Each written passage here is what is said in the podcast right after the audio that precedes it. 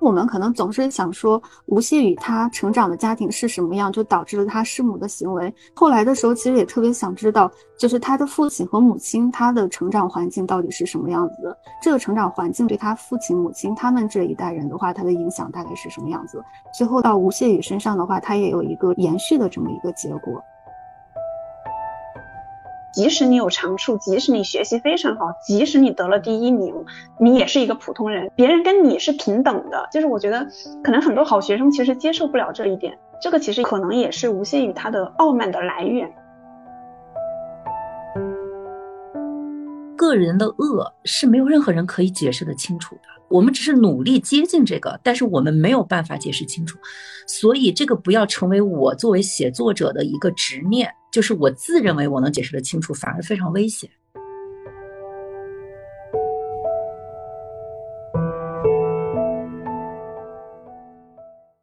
大家好，欢迎来到 Talk 三联，我是三联生活周刊的记者王海燕。我们本期杂志的封面是叫《吴谢宇人性的深渊》，我们邀请到了参与撰写此次封面的两位记者，他们是周刊的副主编吴奇和主笔王珊，请两位跟大家打个招呼吧。啊，听众朋友，大家好，我是吴奇。大家好，我是王珊。嗯，然后我们在那个正题开始之前，有一个小小的说明，就是我们本期节目是连线录制，所以后期的音质可能会有一些影响，所以还请大家谅解一下。嗯嗯，然后那我们就进入正题吧，因为我们这一个封面其实在三连前后的时间就其实延续的时间很长，因为我记得印象特别深的是我二零一七年刚刚来三联工作的时候。我就记得那个时候在选题会上讨论这个题，是让陈晓老师，就是我们现在的一位编辑去做这个案子。当时是吴谢宇，应该这个案子其实发生了一年多嘛，案发，然后又刚刚就其实已经沉寂下去了，然后他自己又还在一个失踪的一个状态，所以其实那个时候就已经。开始提出来要做，然后包括陈晓老师当时也去做了一些采访，然后所以其实到现在为止已经六年了。就是吴奇老师，你可以来介绍一下整个三联在操作这个案子的前后的一些节点性的一个时间吗？当时陈晓是对这个事件感兴趣，但那个时候采访是非常的不顺利。呃，他是跟我提到，就说。一方面是当时北大不太让学生接受采访，呃，另一方面呢，就是这些学生正到了大四要毕业了，就是吴谢宇的同级同学。他们可能就处在一种各自为了当时自己非常具体的一个处境，在就比较忙碌的这种状态。另外呢，我觉得这样一个非常突然的又很恶性的事件，可能这些年轻人自己也处在一种震惊和，也许有很多人本能的是想回避，嗯，所以对记者当时的态度其实也并不太友好，所以最后得到的这种有效的采访是相对少的。但是我们是非常清楚哈，就这个事件，不管用多长的时间，我们来跟进它，都是很有价值的一个体验。对，相当于后面其实就是，嗯，他被抓了过后，我可能就是在一个热点的那个节点上去进入了一下，然后再后来就是到去年，王珊其实去那个时候，其实去年进入的时候也是一个相对冷门的时间。就去年那个时候，为什么就是说啊，开始正儿八经觉得要去比较长线的去采访这个案子，因为他的操作其实对我们周刊的要求来说，也是一个比较长的一个给的时间。嗯，因为一个就是这个案件，我们每次可能都是因为突发性的一些变化，会使大家很关注它。比如说案件暴露，比如说吴谢宇被抓，或者是到后来的一审的开庭和呃一审的判决。但是实际上看，呃很多报道，大家都是比较片段性的，就是很难从全局把这个案件说清楚。那么呃，从一个就是新闻报道的题材来说，它的复杂性是非常高的。所以它是很值得我们沉入来做。然后呢，因为去年一个是就是这个案件，反正我自己是比较挂记的啊，就每次想起来都觉得好像缺乏深入的采访。那我们是值得给他足够的时间来做。另一方面，去年比较冷的时候呢，相当于因为疫情管制措施的一些影响，这个案件明显的是受到了延缓啊。在这个时候，其实可能没有太多媒体去找的时候，相关的亲属或者是一些呃朋。朋友们，他们反而愿意跟记者来聊，所以这也是觉得呃，在大家不太关注的点，我们来做，可能是效果更好，能够就是了解的更深入的嗯，哎，那这个整体就是去年的话，像王山出发，它大概是一个什么样的一个路线去，诶，寻找这些采访对象，包括去打开这个采访对象？因为其实这么多年，就是因为你想，就是说，如果普通读者对这个案子都这么挂记的话，那其实跟这个事情相关的人，可能他们的内心可能是更汹涌澎湃的。所以，我就是我不知道，就比如说，那当时去设计一个采访路线，我大概是怎么样去找人，然后哪些人可能是一些比较关键的人，哪些信息可能是对我们推。推进后来的采访是比较关键的。嗯，这可能就王珊可以自己先讲讲他当时的这个采访经历。我觉得是，其实没有一个路线的设计的，因为这个主要是当时的考量点，就是说看哪个方面，呃，是有可能愿意。如果是采访对象愿意的话，那我们就去见一见。所以就是从吴谢宇爸爸的这个同事开始入手，他又跟不管是吴谢宇的爸爸这一边，还是妈妈那一边，都是有联系的。所以就是慢慢的从他这个口开始去寻找其他更多的采访对象，就包括呃吴谢宇的这个大姑。然后还有他的姑父，还有吴谢宇父亲吴志坚的其他的一些同学，就是这么一步一步的展开过来吧。我这方面也有些感受哈，就是，呃，因为二零二三年就刚刚开年，我也去了一趟福建，一个是跟吴谢宇爸爸的朋友，当时又见了一面。他在文章中，我们用的化名叫张立文，嗯，他的这种非常复杂的情感，我跟他当时聊了之后，其实是我在整个写作过程中会回想起很多次的。一方面，他是希望对这个案件，他作为就是吴志坚爸爸的朋友，他是希望，嗯，就说吴谢宇，嗯，他的这种复杂性能被大家看到，所以他其实从朋友的角度，他会觉得，我希望吴家是不是应该留下一个后人，就是这样一个三口之家，为什么到最后都没了？他是，呃，从情感上很难理解，但另一方面，他也知道这样的。完全破坏人伦，完全是严重犯罪的事情，呃，好像是不应该为这个罪犯做任何辩护的，所以他的情感是非常的复杂，所以他整个的叙述，还有包括跟记者的见面，嗯，是把这种复杂的心理表现的非常明显。后来这也是文章的一部分，也就是说，他后来也说的几段话吧，我觉得是比较呃对我有触动的。也就是说，我们对一个案件确实有一个法律上的判决。法官有权利做法律判决，但是他觉得律师好像没有人去找他们一个个的去问，到底这个案件中的几个人经历了什么，他们的人生是什么样的，他们各自的情感是什么样的。然后他就说：“那谁在乎这个？那他作为很近的朋友，他在乎。呃，然后同时这个案件是一个家庭伦理的一个悲剧。”他就觉得，只是做法律上的一个判决和简单的道德是非观，好像不足以使我们更了解这个悲剧有可能带给我们的警示啊。所以，这可能也是他为自己找到一种理由，觉得，哎，他还要希望跟媒体联系来诉说。然后，他确实是一个进入口。嗯，后来我是看王珊二零二二年夏天去的那次的采访，以及后来在北京的采访，整个的丰富度还是很高的，因为包括找到了谢天琴读大学时候的老师、同级的同学，嗯，谢天琴教过的学生，还有吴谢宇在不同阶段的同学，呃，包括双方的亲属和一些朋友，我觉得整个这种采访的，就是环绕式的这种丰富度还是挺高的，嗯。嗯，刚刚其实你们就呃，就是吴七姐就会反复提到“家庭”这个词，就是我自己最早听你们在讲整个采访经历的这些材料的时候，可能就是最早印象最深的，其实我们是有一个新的材料是跟原来的所有的采访不太一样的，就是。对那个谢天琴，他的家庭是包括他父亲的那些身世啊，是有一个比较新的，就是这个是我们在所有的媒体在过往的材料里面其实从来都没有提到过的。就其实这个他后来构成了一个命运上的这种勾连，就是代际传递，给人一个很很强的悲剧感。就是我不知道这个材料最早是从什么地方来的。呃，关于谢天琴的家世的话。当时去的是他们在仙游的这个老家，因为他当时仙游老家的邻居还是大部分都是还是居住在那一块儿，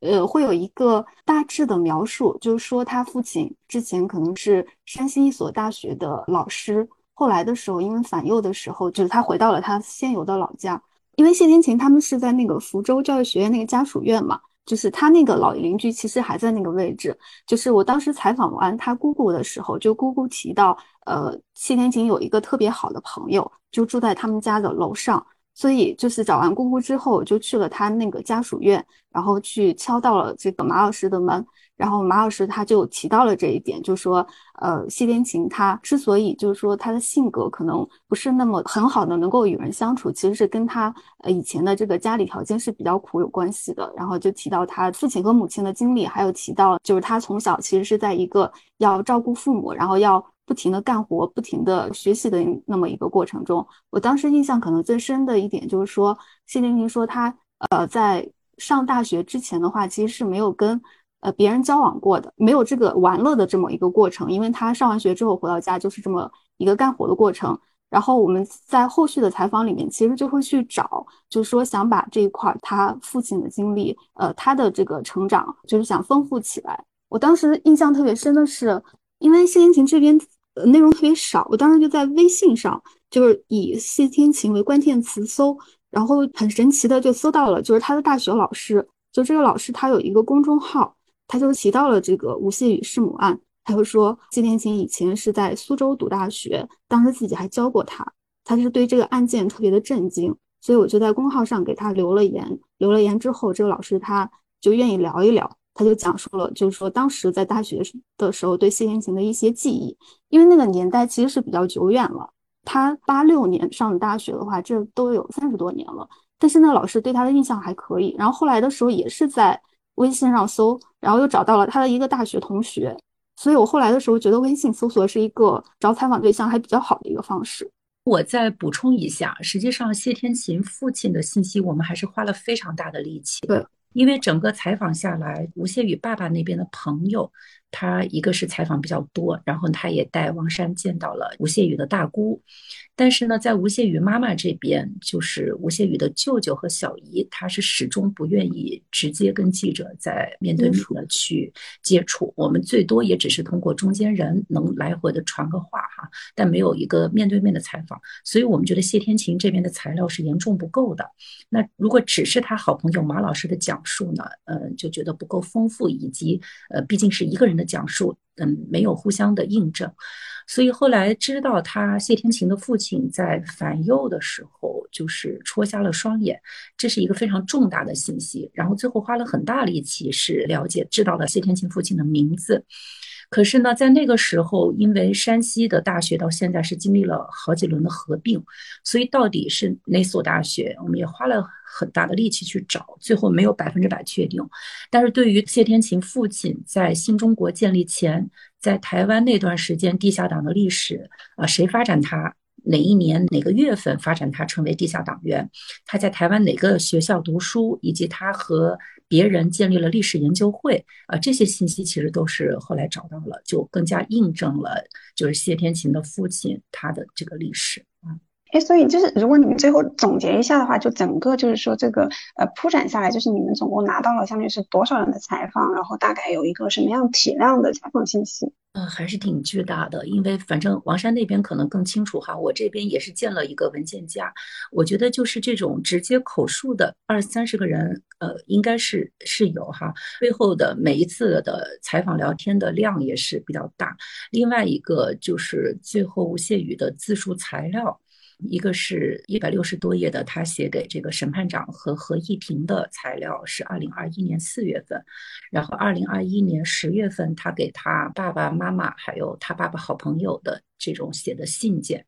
另外也有谢天琴的个人的一些日记和书信。反正整个要说采访材料是非常多，所以他其实我觉得对，呃，就刚才海燕问的那个问题哈，我在想，就是做这个案件的记者，我不认为所有的人都没有了解到谢天琴的父亲在反右时候的经历，只是这个经历对这个案件意味着什么，嗯，那作为一个采访者怎么去解读它，我觉得背后是个采访视野的问题。那有些人会认为，哎，我写吴谢宇对吧？那我。呃，突然知道他外公非常零散的信息，那对我理解这个人有帮助吗？他可能认为没有帮助，或者写不进去啊。那所以到底怎么样从很多立体的材料里看到价值？我觉得可能也是很重要的。因为我们可能总是想说吴谢宇他成长的家庭是什么样，就导致了他弑母的行为。其实后来的时候，其实也特别想知道，就是他的父亲和母亲他的成长环境到底是什么样子的。这个成长环境对他父亲、母亲他们这一代人的话，他的影响大概是什么样子？最后到吴谢宇身上的话，他也有一个这种延续的这么一个结果。因为我记得我当时那个时候，嗯，因为我去采访就采访了两周嘛，然后当时是一个非常粗浅的采访，然后当时我我就是觉得，就是说那吴谢宇的妈妈其实从仙游那个地方出来的，那个时候完全不知道他外公是那样一个，所以我第一次知道这个材料的时候是很震惊的。然后那个时候我就想起，就是以前就是那些你去看社会学呀，或者是一些那种，他们其实很多里面都会提到，就是人的命运，它其实上下三代的勾连都是非常非常就是强的。所以我那个时候我第一次听说这个材料的时候，我就是特别震惊。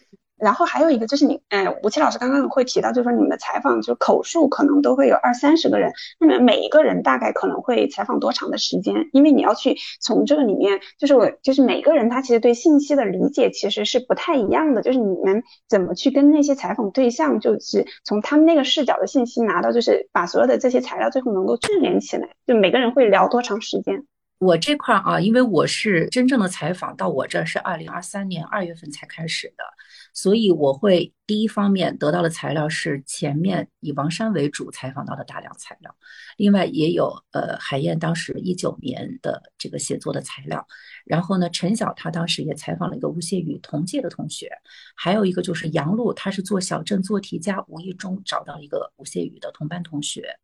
然后其实我看了大家就是文字性的采访，我会觉得呃我们三联生活周刊记者的采访是很接近的。也就是说，大家跟人的聊天基本上会穷其所有，呃，所以我看到哪怕只是呃，可能这个误打误撞碰上了一个跟我们这个事情有关的，但是最后看我们记者就这一个人的访谈会有两三万字。啊，就是会非常非常细的问到所有他能想到的立体性的东西。然后呢，另外一方面我会有另外一种感觉，就是北京大学的这些同学们。他们确实这种呃，一旦要讲述他对一个事情的看法，或者对一个人的回忆，他的那种判断力，有细节的这种表达和回忆，也有对细节的评价，所以整个你会觉得这个信息量的密度和信息量的这种有效性还是非常高的。呃，另外一个呢，就是呃，看了这些，比如有些是我看到的文字性的东西，但是也是很生动的，因为它是录音转下来的。另外，我自己再去采访的时候。我会特别的抓住我的感受，就是后来我们跟记者聊也会这样说，就是你自己进入这个题，所有的感受是不要放掉的。比如说我跟张丽文见面，他的那种犹疑，还有包括我。听他就讲他跟谢天琴的交往，哎，听下来，特别是呃吴志坚去世之后，就是他自认为跟这个家庭是最熟悉的，因为谢天琴特别洁癖，那个家就基本上没让朋友进去过，然后他居然还在里面住过几个晚上，所以他后来才知道哦，原来他跟这个家庭的接近度是最近了。但即使这样，吴志坚去世之后，呃，他想关心这对母子，他打电话，每次谢天琴都会先掐掉。呃，要么就回个短信，你有什么事儿？如果你给他打座机，他就会说，哎，别别别，别麻烦，不用，就基本上都是拒绝和极为简单的。我就一直跟他聊到后来，我就突然会说，我说谢天晴既然作为朋友都这么难以接近，你为什么要这么宽容他？对吧？这不是一个人的普通疑问吗？那有些人可能，哎，我想关心你，那你一次两次掐断我电话，我就算了嘛。那为什么持续这么多年，你都要还要跟他们联系？我说这种为什么要宽容他？后来他说的那段话，哎呀，我就是给我印象最深。他他就会说，他说我理解他，也许我的性格的一部分就是有他的影子，就是他能理解谢天晴是一个自卑和自傲的结合体。他说他也是啊，然后就说我们这种从农村出来一步一步到城市立足的人，虽然我现在在福州看起来发展的也不错，但是我童年的那种贫苦给我带来的自卑，我永远抹不去。就是我们这些人过得再好，我心里都是自卑的。所以他觉得谢天琴那种不好接近背后的自卑，他不是觉得非常陌生，或者只是责怪。那这也是后来就谢天琴楼上那个马老师这么多年嘛，就对他都还是，呃，我觉得是是非常好的这么一种照顾他的状态。我觉得这种心理，实际上第一个是让我很有感触，另外一个这也是我文章后来情感的一个组成部分，就是谢天琴和吴志坚这一代代表了很多当年通过高考路径，呃，在城市立足的家庭，他们所有的关于一代要比一代好的期望，或者对孩子的教育方式，我觉得会非常接近。所以这个家庭是有很大的普遍性的。那那他的这个好朋友张立文作为一个重要的他们这个家庭从成立到后来一步步发展的见证者，他也会觉得，同时这个吴志坚对他来说是一个城市生活的陪伴者，就大家一起可能心里温暖一些和自信一点，在这个城市生活下来。哎，那这种情感会使我们报道这个事情的视野扩大，并不只是盯着这一家三个人，虽然他们最重要，也不只是盯着这两个家族，可能他还有更大的社会意义，也是通过这样的采访才慢慢意识到的。就是刚吴雪老师说那个穷尽所有的问题，其实这一点我也是很认同的，尤其是采访对象，我接触过的采访对象，我自己会觉得，一开始大家双方都是一个陌生人。其实让别人给你打开心扉的话，它也是比较难的。然后这个过程中，其实就是要靠一个时间的磨磨合。就比如说像张立文的话，就是我第一次去见他的时候，其实他也是比较犹豫，所以基本上有两天的时间，可能每天都在他那个一个小茶室里面，然后还有那个吃饭的时候，就是各种各样的跟他聊天，然后大家先建立一些信任的这种关系，后来要慢慢的开始踩。所以说，其实时长上其实还是比较嗯难以控制的。然后像那个马老师的话，那个用的时间也也是比较多，因为他其实是很抗拒的。因为作为一个跟谢天琴这个关系比较密切的一个好朋友，提起谢天琴的话，对他来说都是一呃一个很大的伤痛。那呃我当时去的时候，他当时是在跟其他几个老师打麻将，基本上是看了他们打了一下午麻将。然后这个马老师和他的同事才开始就觉得也是可以聊一聊的。其实我是觉得，并不是所有的采访对象他一开始拒绝就意味着他会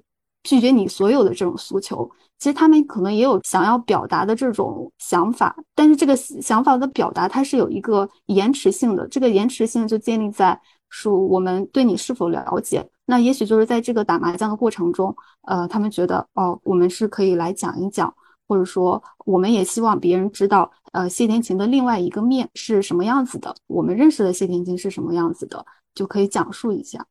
嗯，对，我觉得这个里面其实涉及到两个，第一个就是吴七姐刚刚有说到张丽文和那个马老师嘛，他其实对于谢天琴那种带着。呃，理解就是同理心的那种理解和那个和同情，还是我觉得是其实是现代社会里面很珍贵的一个东西。可能其实记者和采访对象之间，很多时候也是建立在其实你互相有了那种很微妙的、很难以说清的，就是我们有同理心，我们知道就是说互相有有一层很底层的那种信任了过后，可能才能够去敞开心扉。但这个里面还有一个问题哈，就是你们刚刚会提到，其实呃这个。材料可以用海量来形容，然后这个里面它其实也包含，哎，比如说吴谢宇的他的大量的那个自述，然后包括谢天琴的一些日记，然后每个人的讲述可能他会有一些不一样，或者是让你觉得非常有困惑的地方。那这个地方第一个是你们怎么去辨别这个材料里面的真伪，尤其是吴谢宇的这个啊自述材料，这个其实是网友们也特别就是说争论的一个问题。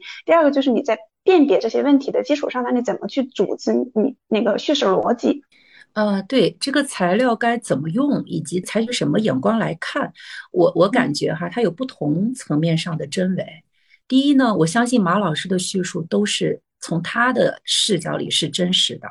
但是当我们把谢天琴不同的面相放在一起的时候，那也许马老师看的只是一个侧面，所以并不是他有意的，比如说想告诉我们虚假的信息。而是从他的这个作为朋友的这个度，他可能，比如说他不可能看到谢天琴的日记，但谢天琴的日记里对这个马老师和同事的评价，可能有让马老师非常惊诧的部分，啊，这是后话了哈。那所以马老师跟我们讲述的谢天琴就是一个完全的贤妻良母，就是非常听儿子的，绝对是非常宽松的，在我们面前从来没有训过孩子，啊，然后说这个小雨小时候非常调皮，都是。不听话了，老师都是把他拎着来找我，因为我敢骂他。可是找他妈妈没用，他妈妈看上去就是拿孩子没有办法。那这和吴谢宇对妈妈的感受差别太大了，对吧？所以对我们来说，因为我们见马老师采访还是好几次，就是见面也有好几次。因为我后来再去的时候，等于相当于又一次接起人家的伤痛，哈，也有一个缓慢的再重新让他接受我们又去了这么一个过程。就是你跟他的那个聊天，首先你会有一个当面的本能的判断，他没有任何必要来骗你，哈。但是呢，他接触到的片面信息和另外一些信息，我们怎么去理解他？所以后来我找吴谢宇的一审律师，这也是一个重点，因为我们之前的采访是非常贴近这一家人的，但这一家人就是朋友们的感受和最后吴谢宇做出的这个行为之间是没有办法解释的。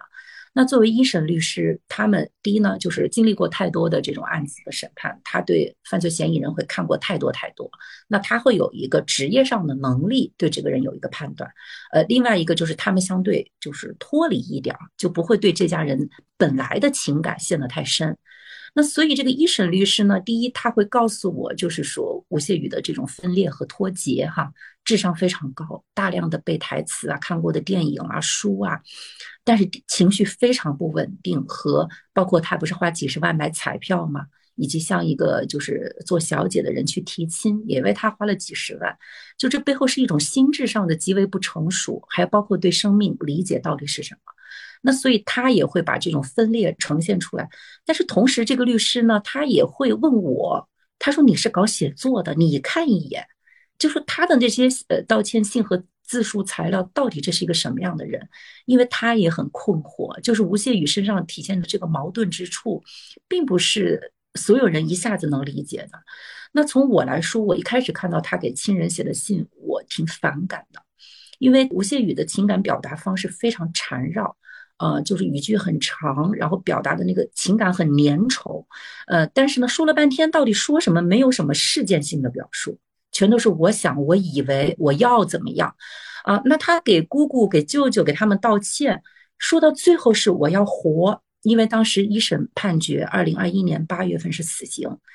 那他在死刑判决前后那个心态很不一样，死刑判决之前，他好像觉得死亡离他很远。所以还会跟一审律师说啊，我就是求死。第一呢，我也就是不做精神鉴定。第二，我绝对不是我妈妈不好啊，我就是那个。可是，一审判决以后，他虽然还是在说妈妈好，但是他怕了，所以他就希望亲戚亲属能够谅解他。所以我当时看他那个道歉信，我觉得非常分裂。就是你前面全部在说，因为妈妈想死，我成全他，那就说妈妈的生命在你看来不重要。可是到最后道歉的目的是我想活，那为什么这个生命到了你这里就变得重要了？我就会觉得他特别虚假。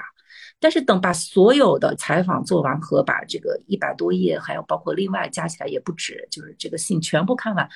你会发现他就是没有学会怎么真实的表达自我。他的生活就是被抽离的，他真实的跟人的交往和体验是没有的。那所以虚幻世界和真实世界在他那里是真的可以。好像就是很很自动的会转入一种情绪世界和内心，我认为好像就是真实的，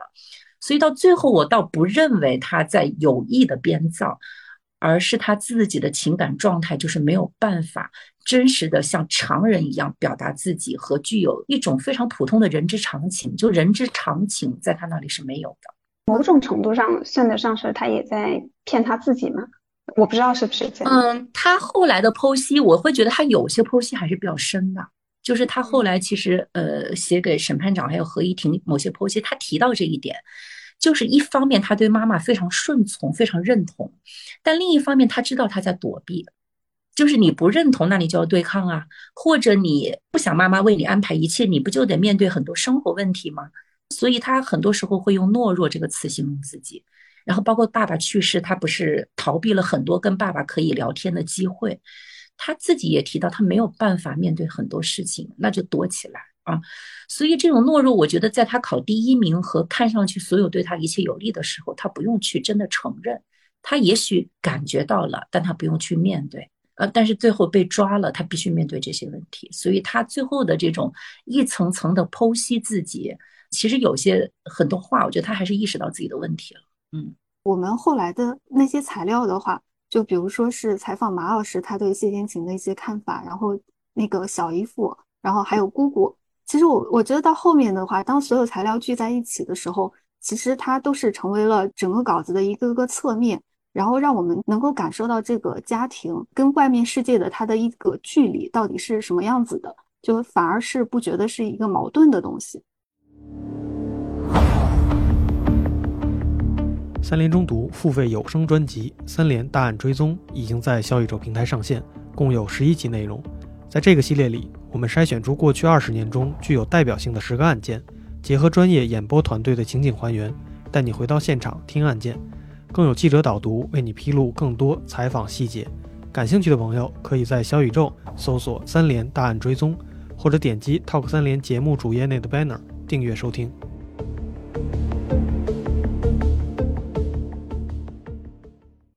像吴希姐，你刚刚有有提到，就是说，其实你你会对不同的材料，每个人的材料，就是你都会去有一些把它放到一个大的框架去理解这些材料。那如果你把所有的这些材料理解完了过后，你最终还是要写作嘛，然后你要完成一个相对完整的一个叙事。那最后，你，你怎么去组织这个叙事的呢？就这个听起来特别难。就是这个材料，我并不是只看一遍，我后来感觉，就是我看的这些材料会不停的在我头脑中回响。然后我会抓住我自己的感受，就是哪些材料在我，呃，比如说他表哥的一句话，或者他大姑的某几句话，或者马老师接受采访的那个神情。因为当时我我们后来跟马老师见面，我到最后就问了一个问题，我说他的二审啊，因为这个新冠疫情的管制措施解除了，二审呢很可能就要提上这个议事日程。那你是希望吴谢宇活还是死？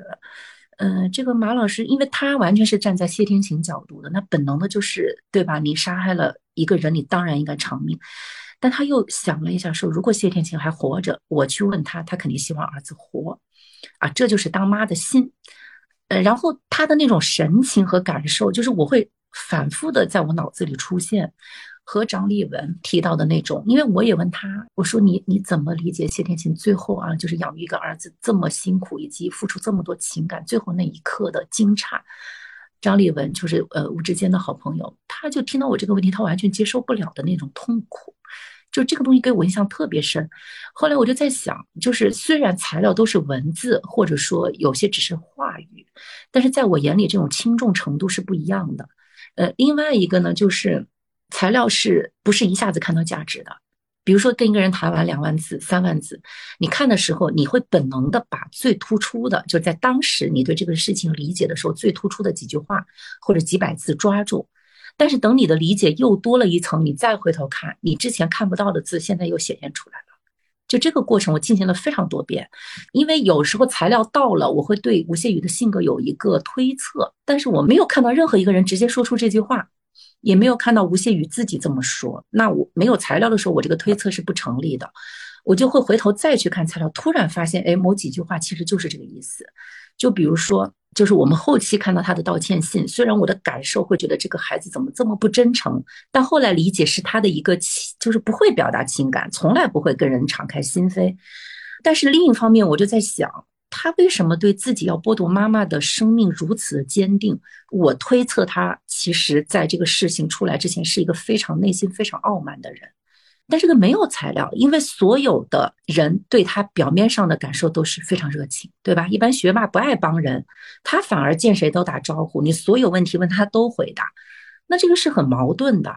但是后来等我意识到他的傲慢之后，我再去看材料。哎，我才意识到他自己说了，只是我之前没看进去。他自己说了极度自以为是，嗯，然后他也跟大姑的道歉信里提到了，他很害怕毕业，大学毕业就要面对社会，他非常害怕。就是那个话其实只有两小段，因为他写的信是那种非常缠绕和庞杂的。就你要不注意的话，那两段就过去了。哎，后来我看到他，等我们再晚一点拿到他写给审判长和何一婷的信，他对自己的极度自以为是剖析是更深的。就是说我为什么不用跟同学，不用问他们意见，因为我是第一。我为什么从来回老家根本就不用在乎我的亲人过得怎么样，因为他们都表扬我去看书了。啊，这个时候他的傲慢，你想，如果一个人不是极度的自以为是，他为什么会在好几个月的策划里觉得剥夺妈妈生命是可以的？那所以，哎，这块这个材料，所以它不是一个，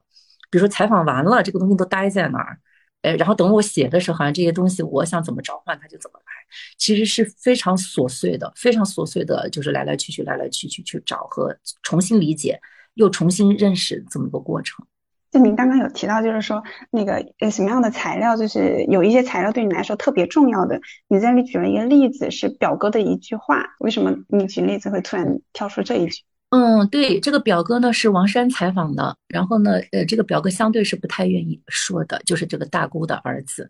所以他那个采访是相对短的。那我一开始看下来就会觉得好像这个年轻人没说什么啊，就是好多话都是长辈们说过的，一直到最后，最后稿子都快写的差不多了，呃，我们又获得了一些新的，就是吴谢宇的自述和他妈妈的材料。然后我突然意识到，谢天琴她性格的强势和我之前想象的强势的表达方式是不一样的。因为在二审开庭的时候，其实吴谢宇提供了一段材料，是说他小学把同学带到家里玩，谢天琴最后等这个孩子走了，是抽自己的耳光，扯自己的头发，以证明他是接受不了别人到家里来的。那么这个时候，因为二审的判决对吴谢宇能不能保命是更为重要的，对吧？那从自保的角度来说，吴谢宇可能更加愿意说妈妈不好，来证明他的这个动机是可理解的。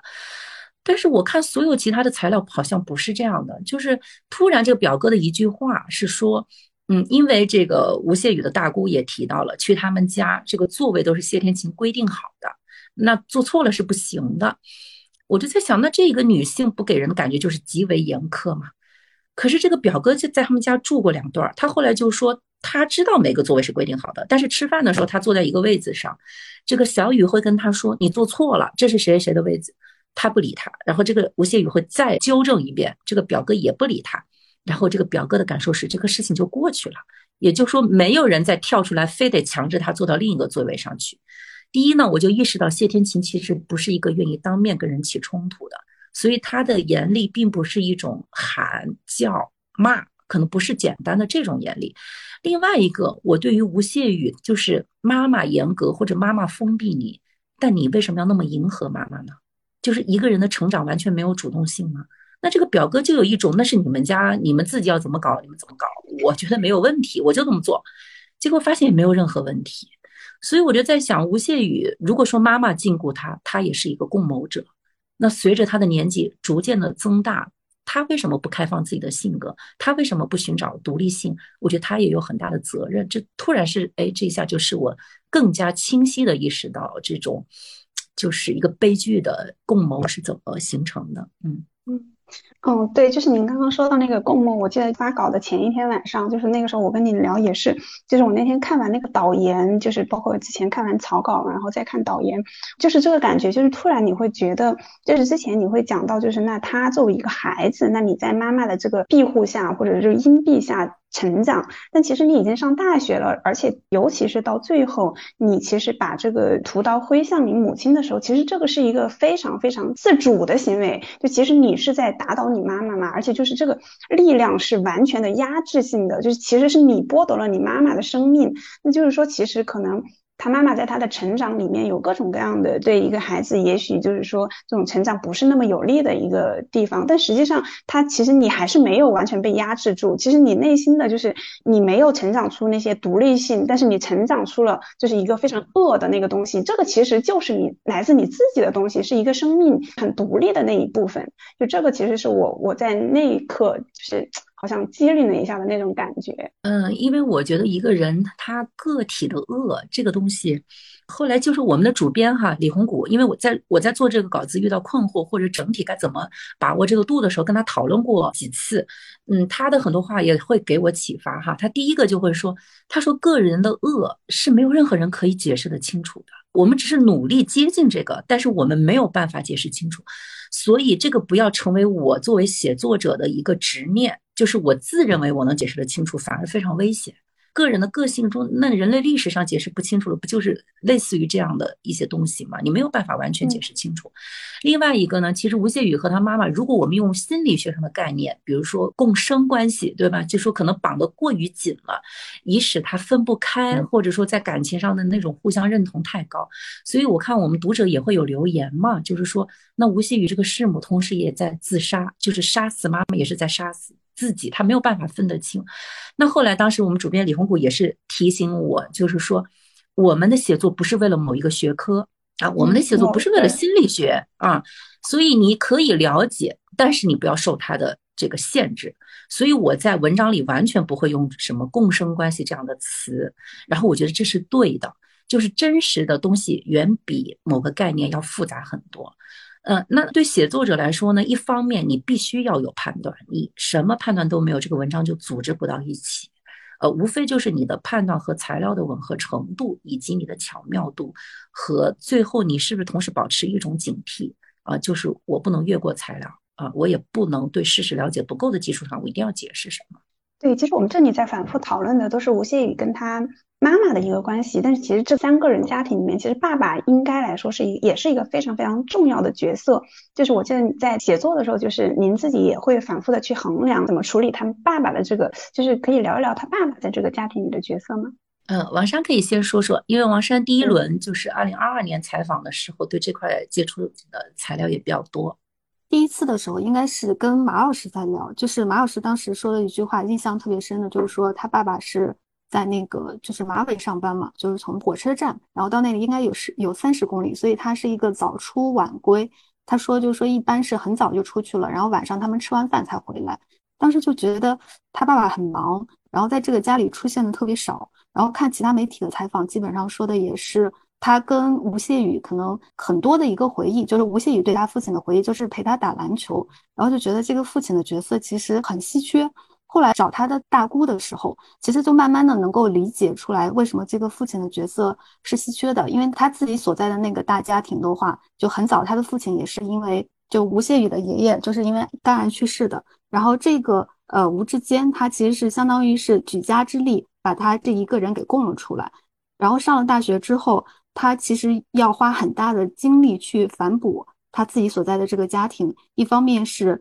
他要去帮助他的大姐和他大姐夫去找工作，然后同时还要照顾他们的孩子，就是教育这一块也是要帮些的。然后加上他两个妹妹，一个妹妹是在二十多岁的时候，他因为一些个人这个感情方面的打击，然后后来就住进了精神病院。然后有一个小妹妹的话。啊，他是那个智力智力障碍，对，就是引发智力障碍。后来的时候，就是招了一个入赘的这么一个女婿。这个家庭的生活其实很大一部分也是吴志坚来承担的。然后我当时想的就是说，一个人其实他的精力是非常有限的，尤其是在这个中国传统的这种大家庭模式里面，其实当他给了很多的精力到了大家庭的话，其实在这个小家庭里面，可能能够付出的精力也是比较少的。这其实就是他爸爸的一个家庭的大致的一个背景，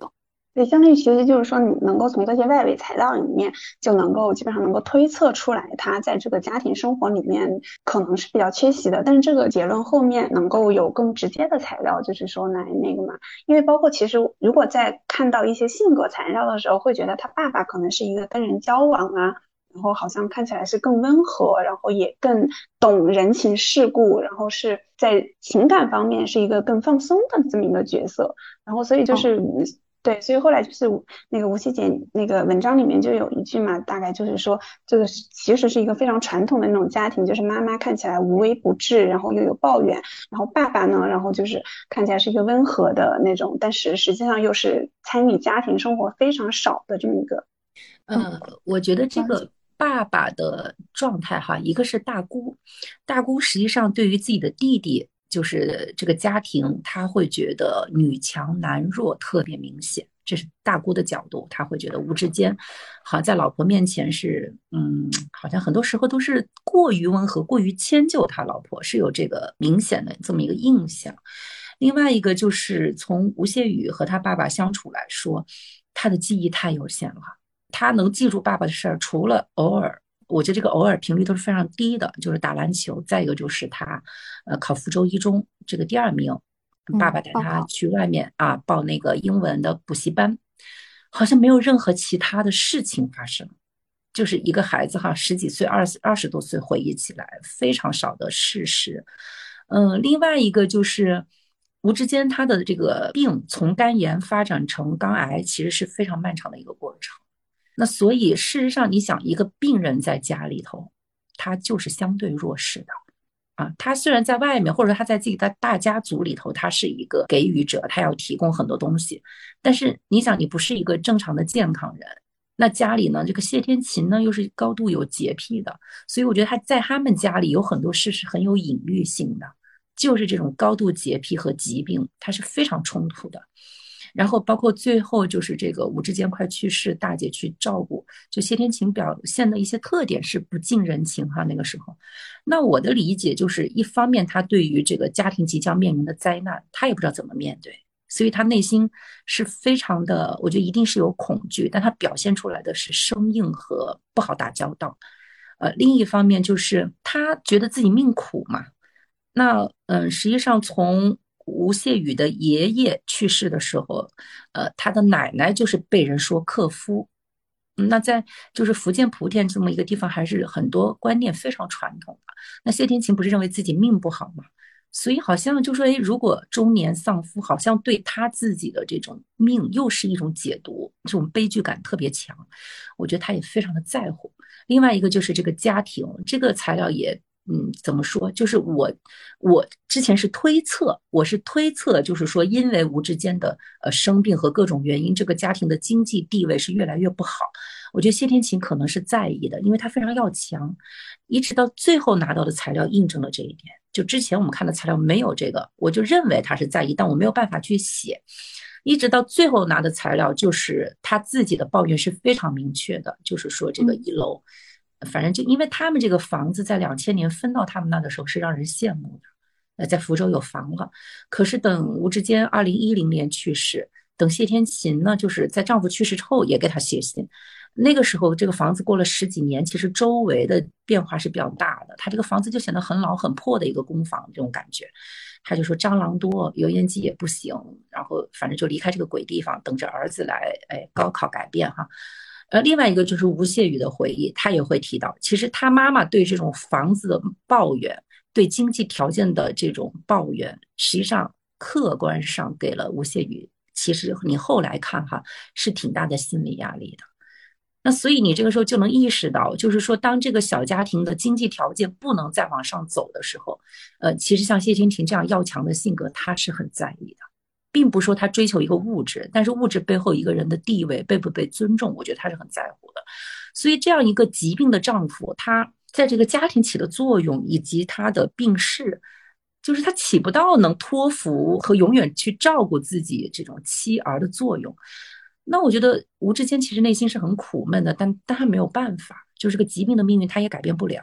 然后你这时候就能更能感觉到，我觉得吴谢宇内心其实有很现实的一面。他跟妈妈的靠拢，是因为妈妈是这个家庭的强者，他其实是非常迎合这个家庭的强者的。那爸爸的疾病是一种禁忌，我觉得他和爸爸的距离其实是他也在有意的，并不太接近的啊。嗯，拉开了距离。我就是看这个材料看到后来，我其实有一个很大的困惑，就是我还特意跟王珊核实了一下。我说这个吴志坚去世前有没有跟他几个朋友做什么托付？因为你想，一个人四十多岁去世，儿子都没成年，然后家里还有那么大一家子在农村的都需要救济的家庭，实际上好像我们看到的材料里和采访到的好像没有什么托付啊。这当时我心里有个疑问哈，就是为什么没有？后来我感觉到是第一，就是你自己写到后来你也知道没有办法托付。比如说民间有句话叫“救急不救穷”，对吧？就是你这个人，如果你急着用钱，我给你；但是你如果是因为贫穷，我没有办法救你。那他们吴家这么大一个，就是经济上的，嗯，太需要永远补助下去。我觉得他怎么托付给朋友，他没有办法托付。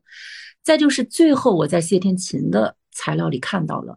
其实吴志坚对他是有托付的。吴志坚是二零一零年一月十号去世的。然后他最后一段时间回老家了。元旦的时候呢，谢天琴和吴谢宇回去看他。后来谢天琴的心里是说，那次是少有的吴志坚的话比较多。他非常清楚吴志坚想把自己的担子托付给他，但是谢天琴在信里说的是，反正那意思是儿子肯定会好好养啊，就说你的妈妈我是可以承担责任的，其他的我承担不了啊。所以你能看到就是嗯吴志坚最后的苦吧。不过谢谢天琴最后也还是帮他，比如像给那个大姑，还是给了七万块钱，就是他还是在尽力的感觉。其实我看到谢天琴在这个信里头说，他当时就觉得他承担不了那么多责任，我反而认为他成长。我觉得他说他承担不了这么多责任是对的，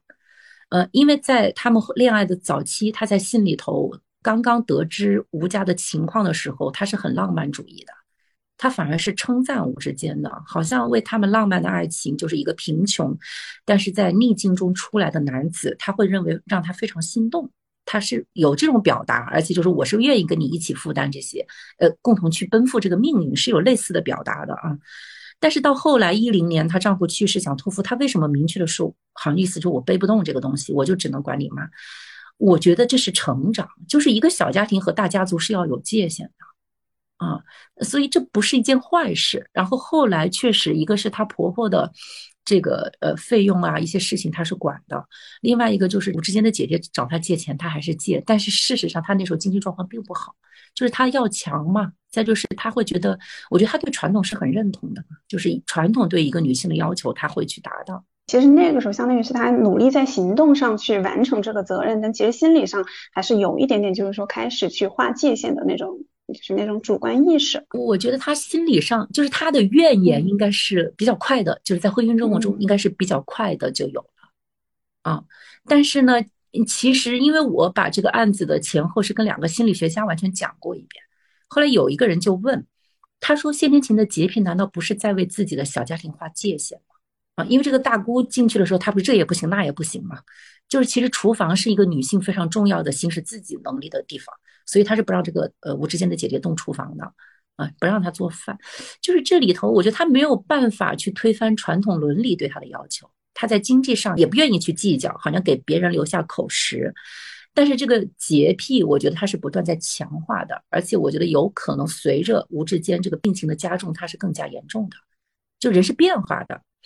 那那可能是他的一种自我保护，嗯。哎，那还有就是网友会特别关心的一个问题，其实就是，嗯，大家讨论的也比较多的，就是他父亲吴志坚出轨的那个事儿。其实我们前后可能也花了一时一些时间来在这个事情上去做一些核实啊什么的。但是后来就是，如果放在整个的材料框架里面，你们是怎么去看待这个事儿的？嗯，一个是呢，确实我们从几个不同的线索去核实了一下，就这个事情的真实性。啊，最后几条线索是能合到一起的，所以就对有这件事情是，嗯，就是心里还是比较确定的。从拿到的不同的材料来说，另外一个就是我一直在想，为什么吴谢宇对父亲的去世那么在意？当然，一般来说，一个少年他在成长阶段父亲去世，这确实是一个重大打击。但是另一方面呢，就是你看来他和他的爸爸接触是不太多的。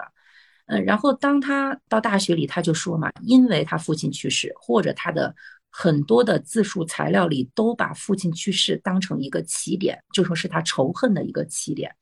这个其实是引起我一定的好奇的，就说呃，可能一方面是疾病和死亡的恐惧，使得吴谢宇对这个事儿特别在意。另一方面，我觉得他和父亲的关系是有问题的，而这个父亲又突然走掉了，也不叫突然哈，就这个父亲又就这么走掉了，他没有机会再去挽回关系了。这是给我当时的一个印象，就是我会有这么一个大约的判断，但是我当时材料不够，呃，所以后来我再去理解的时候，就说他一个会强调，因为他必须学习；再一个，因为爸爸得病，所以从小他们家是分餐的。而且还有一点就是，其实肝炎并不会通过说话这些传染，但谢天琴的洁癖又使得他在行为上哈不太让吴谢宇接近爸爸，就是说怕传染，这个也是吴谢宇会提到的，所以他和他父亲之间是非常隔离的。然后呢，呃，就是他又老强调，就是最后有两次机会，其实爸爸已经不行了，想跟他聊天，他就老说自己懦弱，躲掉了。那躲什么呢？呃，就是有了这个，后来就是通过别的线索证实到的这个出轨的事情，我觉得是更容易理解的。那后来就是吴谢宇又通过自述会提到，比如说爸爸看这种黄片，然后他也还比较小，后来他染上的这种性方面的一些习惯什么的，他又会和肮脏放在一起。因为吴谢宇提到小时候经历，就说脖子上长东西叫脏东西，然后这种脏的东西就是给他从小就心里对别人是。充满恶意，因为他觉得别人因为脏东西看不起他，所以这些全部连在一起，我觉得对吴谢宇的性格的形成，首先你父亲出轨肯定是不对的，但是呢，吴谢宇好像呃没有办法面对，然后他的爸爸在这件事情上没有做任何努力去和儿子说清楚，也没有终止这个出轨的行为，所以这就使得他们之间的关系，呃，就是留给这个孩子的隐痛是非常深的，嗯。虽然他处在一个双方可能一直都沉默，从来都不可说，但实际上可能对他的确是造成了比较重大的影响，可以这么理解吗？对呀，他躲呀。你想一个正常的，因为最后我看到他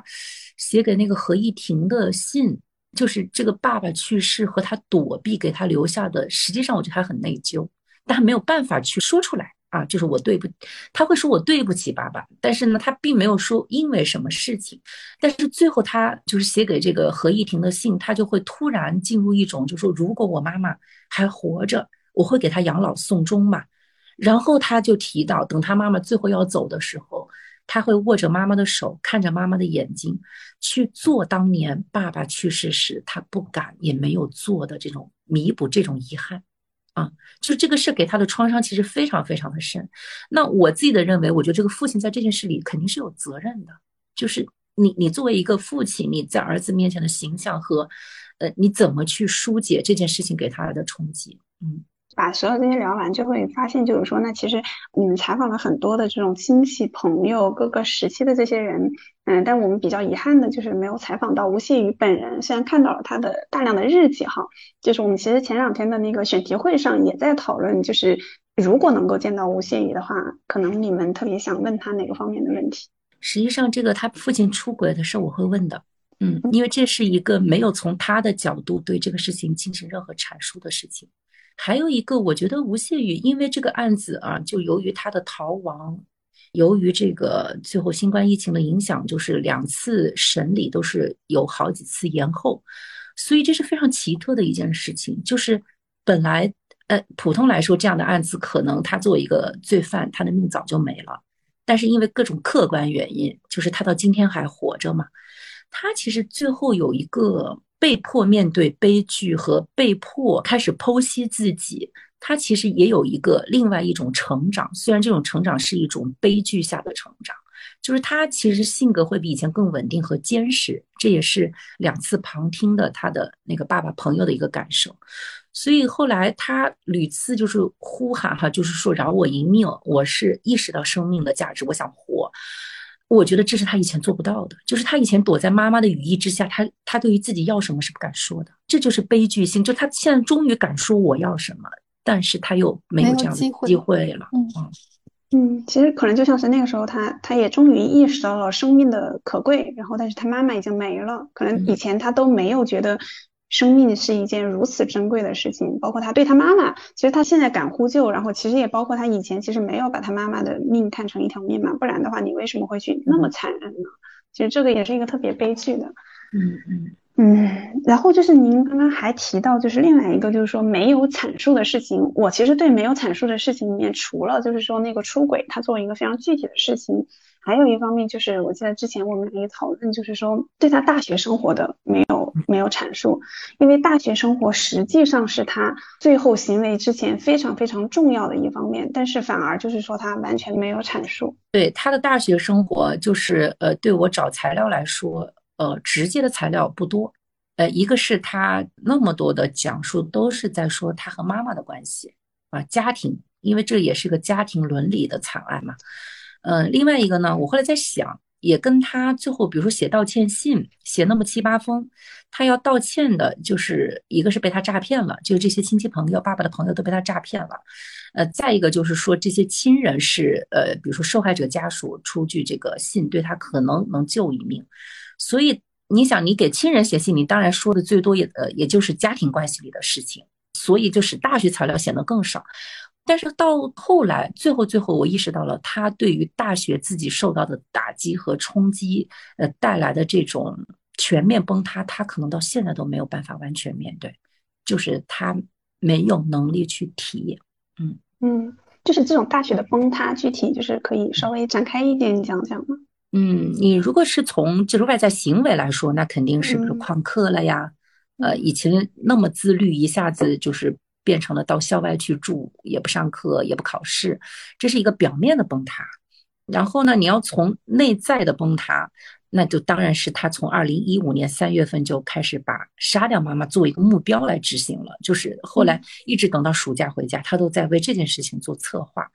然后我后来看那些材料，会觉得他有行为上的策划，比如说买一些工具什么的，但是他更主要的是在给自己做一种心理准备。然后这种心理准备是要为自己找一种合理性，所以他就会通过大量的叫书籍、小说，呃，这种电影来证明自己这个行为是是正确的，以及妈妈的精神状况是不好的。但是呢，对我来说，我会特别在意到底大二下学期和大三上学期发生了什么。使他会有这样的变化。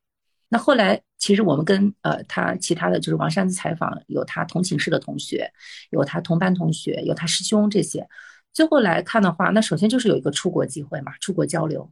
然后问题是，吴谢宇给外人所有的印象就是他一定是要出国做学术的。那这个机会就应该他要参加的，结果他没有啊。然后寝室里一共才四个人，两个人都去了，就这个比例是非常高的。那你想他不想去吗？因为他那么积极，就大一、大二学习那么拼，然后他那么看重，就是往前再走一步，所以一定是什么原因他去不了。那我觉得这个事情对他打击会很大。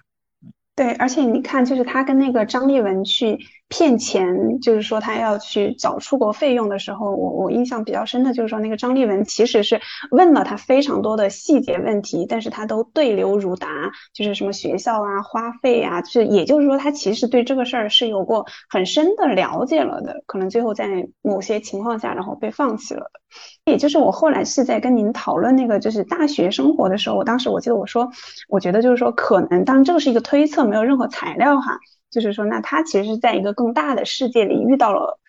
挫折，然后他再回身又回到了他妈妈的那个小环境里去，把这个就是所有的冲突也好，去归结到那个矛盾上。那我是刚刚突然才想到另外一个案子，就是我以前做过的，就是当时是那个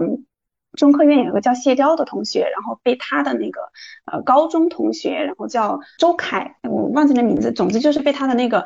嗯，高中同学杀掉了嘛？然后其实我我刚刚突然就意识到，其实跟这个情况会很类似。就其实他那个高中同就是谢雕的那个同学，其实也是因为他在大学里面遇到了很严重的挫折，然后他又工作了一段时间，然后那个挫折不断的加强。因为包括他其实大学的时候也跟吴谢宇一样，就是他其实考到了一个不是那么呃理想的大学，然后那个里学校也不错，就是西安电子科技大学。然后但是他在里面的学习其实也还不错，就是正常的。然后你出来。拿了一份很正常的白领工作，但实际上这个始终没有达到一个他曾经觉得的，就是一个尖子生应该达到的水平。然后，所以他的内心的受挫感非常强。然后，包括他后来完成了，就是大学毕业了过后开始考公，他那个受挫又更强。但是这个地方最讽刺的就是，他在这个世界里，就是在这个大社会，你遇到了那么强的挫折以后，他选择的对象是去杀掉他的高中同学。就这个是我当时其实特别特别触动的一点，就是他其实你明明就是已经进到一个更大的那个世界，你去你跟这个更精彩的就是一个很广大的世界，更多的人有了更多的碰撞了过后，然后你反而回到了一个很小的那个就是高中的那么一个封闭的条件里面去找你曾经的采访对象，就其实你也就是说他始终没有从那个小环境里面走出来，就是那种感觉，就是我这个是我刚刚想到这个的时候就突然想到了这一点。嗯，是，所以我在文章里其实也提到这一点，就是说，表面上进入更大的世界，但是它可以使你这个人更开放、更优秀，它也可以完全摧毁掉你。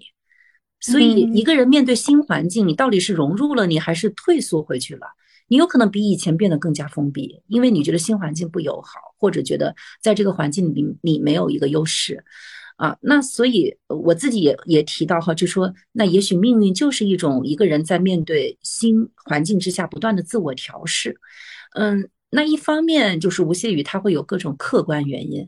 因为今天的大学就不是当年的大学，这也是我文章的一一部分，就是家庭之间的这种资源的差别，还有一个孩子见识的差别，一个孩子头脑里对现在社会的认识的差别，非常非常大。它不是仅仅靠分数，我们啊接近的分数，我们在一起，我们就是相似的，完全不是。那其实给呃这种年轻人的冲击，我觉得是非常大的。所以今天的年轻人，他面对大学的冲击会比父辈要大得多。这也是我觉得所有的家长也好，还是说我们社会的一员，其实都是应该意识到的，就是不是你的大学经验还可以用到孩子身上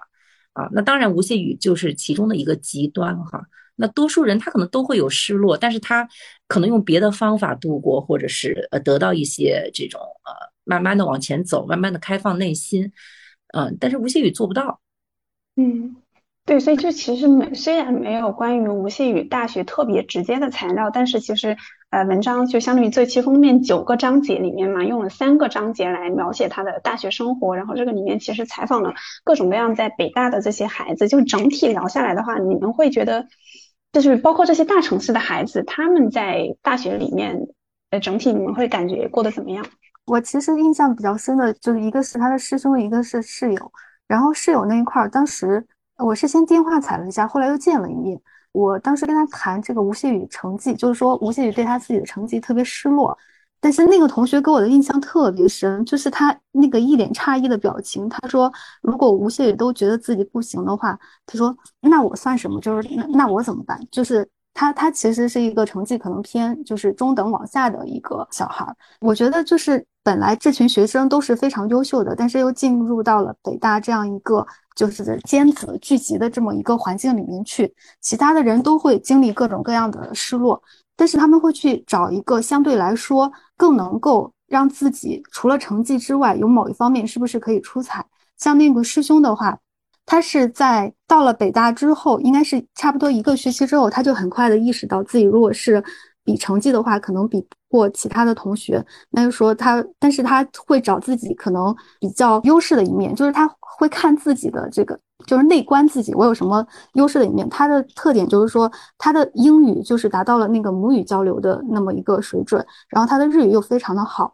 然后他来自于那个，就是他是上海第一名考进去的。他就说，那我给自己的一个解释就是说，我们上海的考卷可能是太容易了。所以到了这里之后，我我反而变得不行了。那我就接受自己是一个呃能够从北大毕业的这么一个角色就好了，就去去找一个工作，就是不会说像呃吴谢宇或者说还有其他的一部分呃类似的同学，他就一心钻到了这个成绩的这个角色里面，就是用高中的模式，然后继续过大学的这种生活。然后也有的话，他是呃完全去。因为大学里面的社团是非常丰富的嘛，大家就去参加各种各样的社团，然后去锻炼自己的其他方面的一些能力，然后这些能力的话，其实也会让他们觉得自己是有自己的这种价值和出彩的地方，就得到了一个内心这种比较平衡的，这能叫平衡吗？这个大概就是说，让他们觉得内心的价值感得到一个比较突出的这种彰显吧。对我后来想了一下哈，刚才说到这儿，我倒想起来了。实际上，吴谢宇是跟一审律师说过他在大学的失落。嗯，对，他就提到自己在高中是前面那颗亮眼的星，就当你是星的时候，大家都仰望你，你想对谁热情，就是我觉得别人可能都有点受宠若惊，是不是有这个意思在里头？就是他是完全有优势、有优越感的。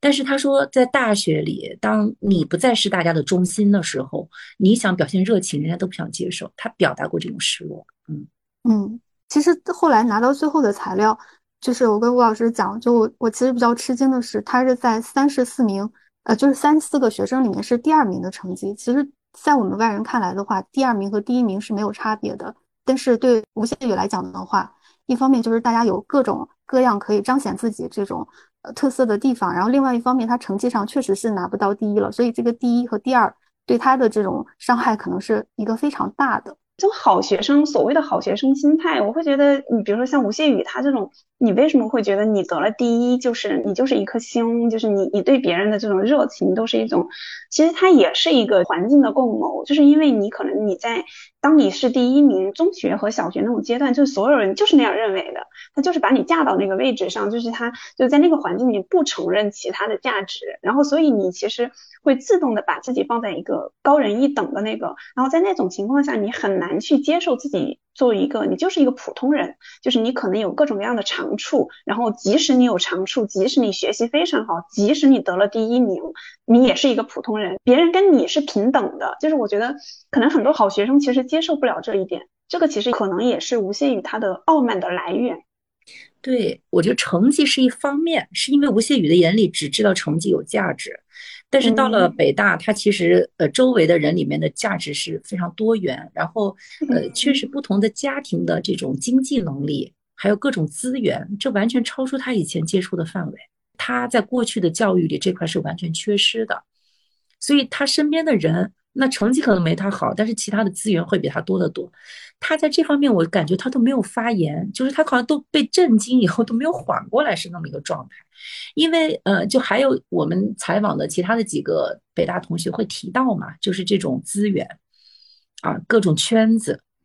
那吴谢宇是没有融入任何一个圈子，其实这也是他非常悲哀的地方。我觉得这个对他的冲击应该也是很大。对一个感情方面的一个你接受不了那个，就是因为我我突然想起我前两天在网上看到的一个小段子，然后就是说一个一个学生，然后他去上了大学，然后去写论文，然后就跟老师提交一个呃，就是一个就是大学规划嘛，或者就是说那你你的人生目标是什么？然后他里面就写了一句话，大概就是说吃的苦中苦，方为人上人。然后这个是一个在中国是一个多么普遍、多么政治正确的一句话。然后这个老师就问了他说，那人下人怎么办？嗯，然后这个学生就懵掉了，就是我们从来就是说你接受不了，尤其是像吴谢宇这样的好学生，可能接受不了，就自己不是人上人，都不是他，他成为人下人，就是他都接受不了自己不是人上人的，就是那种那种价值，那种价值感。嗯，所以这也是这个稿子，就是我们为什么要深挖它。他虽然有非常独特的这种比较恶劣，就是一般人他不会说境遇啊，会走向这样极端的事情，但是背后这个家庭和社会氛围，它其实是有普遍意义的。我觉得很多人看完之后，其实都会至少会反思，或者从里面看到了自己或者身边人会有这样的感受。嗯，对，我记得我就是在讨论那个案子的时候，我就我跟你都讨论过好多，就是那些。会觉得这个里面可能有好多自己的影子，然后自己身边人的那种影子，在这种很深的理解过后，你就会觉得特别难给这个事情一个非常确定的答案，就是那种感觉还挺沉重的吧？嗯，是的。就其实说到这个地方，就是说一个案子，像吴谢宇这个这么难以总结，他其实也回到了就是我们三联日常的一个操作，就是我们其实会做很多的罪案报道，而且很多的报道里面有一些报道，然后读者最后会有一个疑问，那到底是什么原因？但其实我们会觉得。我们很难给一个原因，就是吴琪姐可以讲一下吗？就是我们为什么要去报道这些罪案，然后以及我们以一个什么样的态度在面对这些罪案？嗯嗯，呃，实际上刚才王珊的讲述也做了一定的解释哈。就比如说，当我们接近这些案件中的人的时候，人家愿不愿意最后跟你敞开心扉，其实就跟这个媒体的态度和价值观是有关系的。就是如果你这个记者接近他，你完全是猎奇。啊，你没有这种同情心，你也没有这种共理心，然后你只是说，哎，突然有什么血腥的事儿，或者有什么我们隐秘的事情，其实采访对象这个时候也不太愿意跟你多说，因为你在消费这个东西，或者你要放大其中的局部，然后把它就是作为一个耸人听闻的事情去说。那我们看到的，我觉得并不是说我们不能给原因，而是说我们给出的是复杂原因。我们是在呈现一个多面的一个综合的原因，嗯，然后呢，如果这个时候你简单的去给出一个原因，反而会把这个事情，就是我们最后花那么大力气呈现的一个东西，我就给简单化了，给标签化了。然后另外一个就是在极端案件里能够看到不极端的东西，我觉得这可能就是呃一个事情最后媒体把它放大之后的意义。嗯，就是说，比如说，我看到我们有的读者会提到，之前看到吴谢宇的案件，会觉得远在天边，很个案，对吧？很很极端，跟我没有关系。